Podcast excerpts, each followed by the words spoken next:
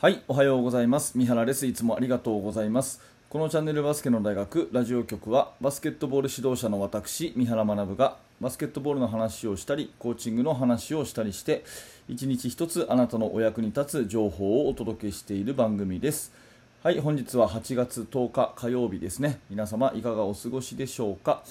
えー、と私はですねこのラジオ局をずっと毎朝毎朝やっていて本当に毎朝やってて多分一度も穴を開けたことなく、えー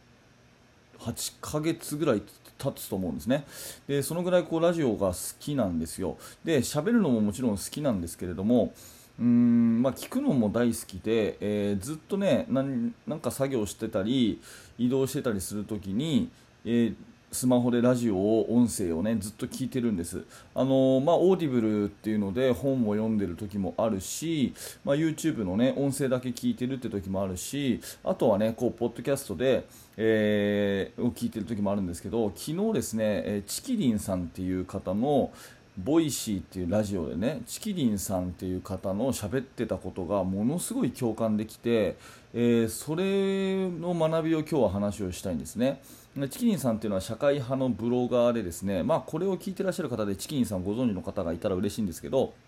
すごいこう社会的な切り口で物事をね、えー捉えるっていうあのブログもすっごい面白い方ででそのラジオもねものすごい面白い、えー方なんであのこの動画の説明欄にチキリンさんの昨日の放送のねリンク貼っとくんでもしよかったら聞いてほしいなと思うんですね、えーでその方がチキリンさんが何を言ってたかっていうとオリンピックを見た時に私はなぜかあの人が負けた瞬間を見るのが好きだと。うん、金メダル取ってね喜んだとかねそういうシーンを見るのはもちろんなんだけどなぜかあの負けた時の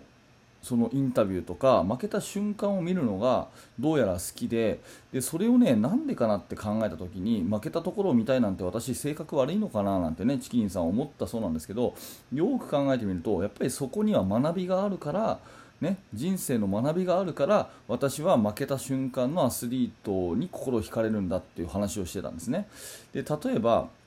そのバドミントンの桃田選手とかは、えー世界ランキング1位でね、えー確実にメダルっていう風に期待されていたけどその予選で敗退してしまったっていうようなシーンがあったりしたということだったりあとは日本のね、えーそのリレーですね陸上のリレーチームもバトンを攻めてですね、えーそのリスクを取ってバトンをね、えー受け渡しを最大限のスピードにしようとしたら、えーそのルール違反になってしまって、まあ、失格ということで第1走者、第2走者の間でバトンミスがあって第3走者、第4走者は走ることもなくオリンピックが終わってしまったということがあったということですね。まあ、正直、私、桃田選手のその試合と会見とかあとあのバトンのねその、えーリレーチームの試合そしてその選手のインタビューって実際見てないんですけど昨日のチキニさんの放送ではそこのエピソードを挙げられてたんですね。で本当にもうどれほどショックかわからないですよね。そのもう本当に期待も背負って4年間、まあ、今回に関しては5年間という準備をしてもういざその瞬間のためにっていうその瞬間が思わぬところでくじけたわけですからそれはもうどれほどねショックだったかわからないけどその後にね誰誰のせいにするわけでもなくこれは自分の実力のせいなんだというような発言をしたりねね実力が足りないからなんですというような負けを受け入れる姿勢だったりあとはその大会試合ができることへの感謝の気持ちだったりそういうことをね、えー冷静にそして客観的に、えーもうそういうインタビューで述べられてるっていうそこに本当に心惹かれて普通の人だったらその負けた時にねもっと取り乱すしやっぱりその一流の人っていうのはそういうねあのうまくいかなかった時に人間の進化が現れるっていうそこにやっぱり心惹かれたっていうねチキニンさんの放送があったんですね、うん。まあ、気分のいい時にね、うん、調子のいい時にやっぱりいい人であるっていうことは人間誰しも簡単なんだけどもやっぱり一番ねこう苦しい時失敗した時うん、スポーツでいうと負けた時、うん、うまくいかなかった時にどれほどねこういい振る舞いができるか。っていうところがですねやっぱりこの人間のその進化が出る。本当の人間性が出るところだっていうところなんですね。でその放送を聞いてね確かにそうだなっていうふうに思ってあの私もね日頃高校生教えてますとねまあいろんな子いるんで、えー、で試合ババスケット好きなんでね子供たちはバスケット好きなんでバスケットでうまくいけば、えー、喜ぶ。うまくいかなかったらあの悔しがる。これも当たり前のことで健全なことなんだけれどもやっぱりその時にですねその人間的な立ち振る舞い例えば相手に対しての態度とかねうん、審判に対しての態度とか仲間に対しての思いやりを欠く行動とかねそういうのはやっぱりその時こそしっかり指導しなきゃなっていうふうにいつも思っているわけです。でチキニンさんは、うん、はっきり言ってスポーツの専門家ではない、ね、社会学者であるわけですがまあ、でも本当にね、あのズバリと言い得てくれてですね本当に共感できたなと思います。であの今日のテーマはねグッドルーザーであるっていうことなんですけどやっぱ負けた後にですね潔悪い選手っていうのはもうそこで成長止まっちゃいますよね。うんまあ、今のオリンピックのね話で言うと今回は私の記憶ではないんですけれどもあの特にね今回はメダルを受け取らないとかね、うん、首にこう下げてもらったメダルをこう外すとか負けた後もずっとなんかこうあの誰かのせいにするようなね文句を言うとかね。そういう、まあ、要は潔悪いわけですよ。そういう人がいるとですねまあそれはもうスポーツの競技的なうんその成長っていうのももうないしやっぱりそのむしろその今までの努力がですね自分の人間性をこう悪くするためのものだったっていうことにすらなりますよね。だからその負けた時にどう立ち振る舞えるかうまくいかなかった時にどう立ち振る舞えるかが、うん、人間なんだぞっていうことをね若い子供たちにスポーツを通じて大好きなスポーツを通じて伝えていってあげる、うん、バスケットボールが好きな子だったらバスケットボールが一番真剣になれるわけじゃないですか。その子の青春のね人生の中で。だからそのバスケットボールの好きなその普段の日常では味わえないような興奮だったり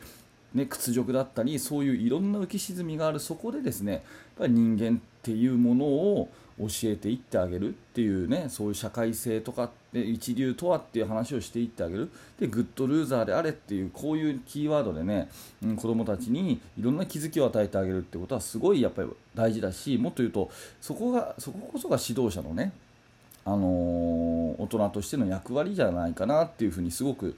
思いました。うん。あのまあ、大学時代、ちょっと話はまたいろいろ飛び飛びになりますがね、大学時代にですね私、非常にお世話になったのは、あのラグビー部のね、早稲田大学ラグビー部の、えー、監督をされた日比野博先生っていう先生ね、日比野先生、ラグビー好きの方だったら、えー、ご存知の有名な先生だと思うんですけど、やそのね、ラグビー部の日比野先生もね、同じようなことをおっしゃっていて、でやっぱり特にね、えー、ラグビー部、まあ、今も多分早稲田のラグビーなんか人数がすごい多いと思うんですけど、100人を超える部員の中でね、うん、あの本当にピッチに立てるのは15人と。いうところででベンチに入れるのも二十数人ですかね、えー、ほとんどの人はあのベンチに入れないわけですよねで4年間努力しても1回もねあの赤黒のジャージユニフォームにね袖を通すことのないそういう選手もいたけれどもやっぱりスタメンのチームの選手がね、えー、トップのチームの選手がそういうあの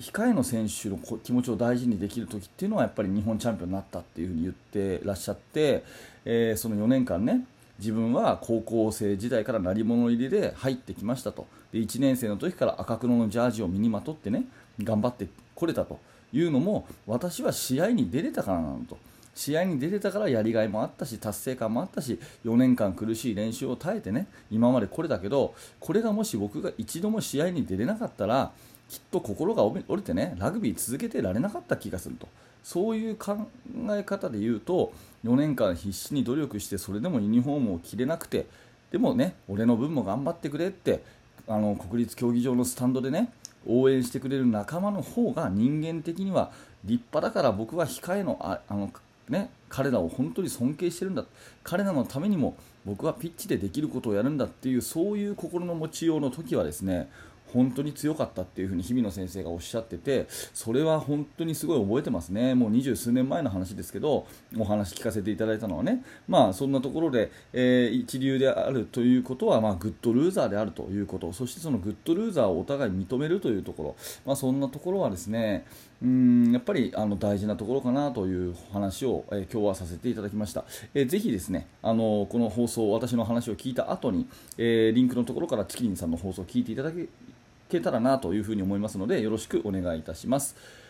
はい、ありがとうございました。このチャンネル、バスケの大学ラジオ局はいつも、えー、バスケットボールの話、コーチングの話を毎朝お届けしております。えー、面白かった、興味が持てたという方は、ぜひ、えーチャンネル登録、そしてポッドキャストのフォローをよろしくお願いいたします。えー、そして現在ですね、無料のメルマガ講座というのをやっております。指導者の方向けにチーム作りについてのえー、役立つお話をですね、えー、私から直接メールでお届けしますので、えー、ぜひ登録してみてください。最初の1通目で、え YouTube では公開していない無料の、え特典教材、え練習メニューの作り方という動画をプレゼントしてますので、えそれだけでもお受け取りいただけたらなと思います、え説明欄にリンクが貼ってありますので興味のある方は覗いてみてください。はい最後までありがとうございました。三原学でした。それではまた。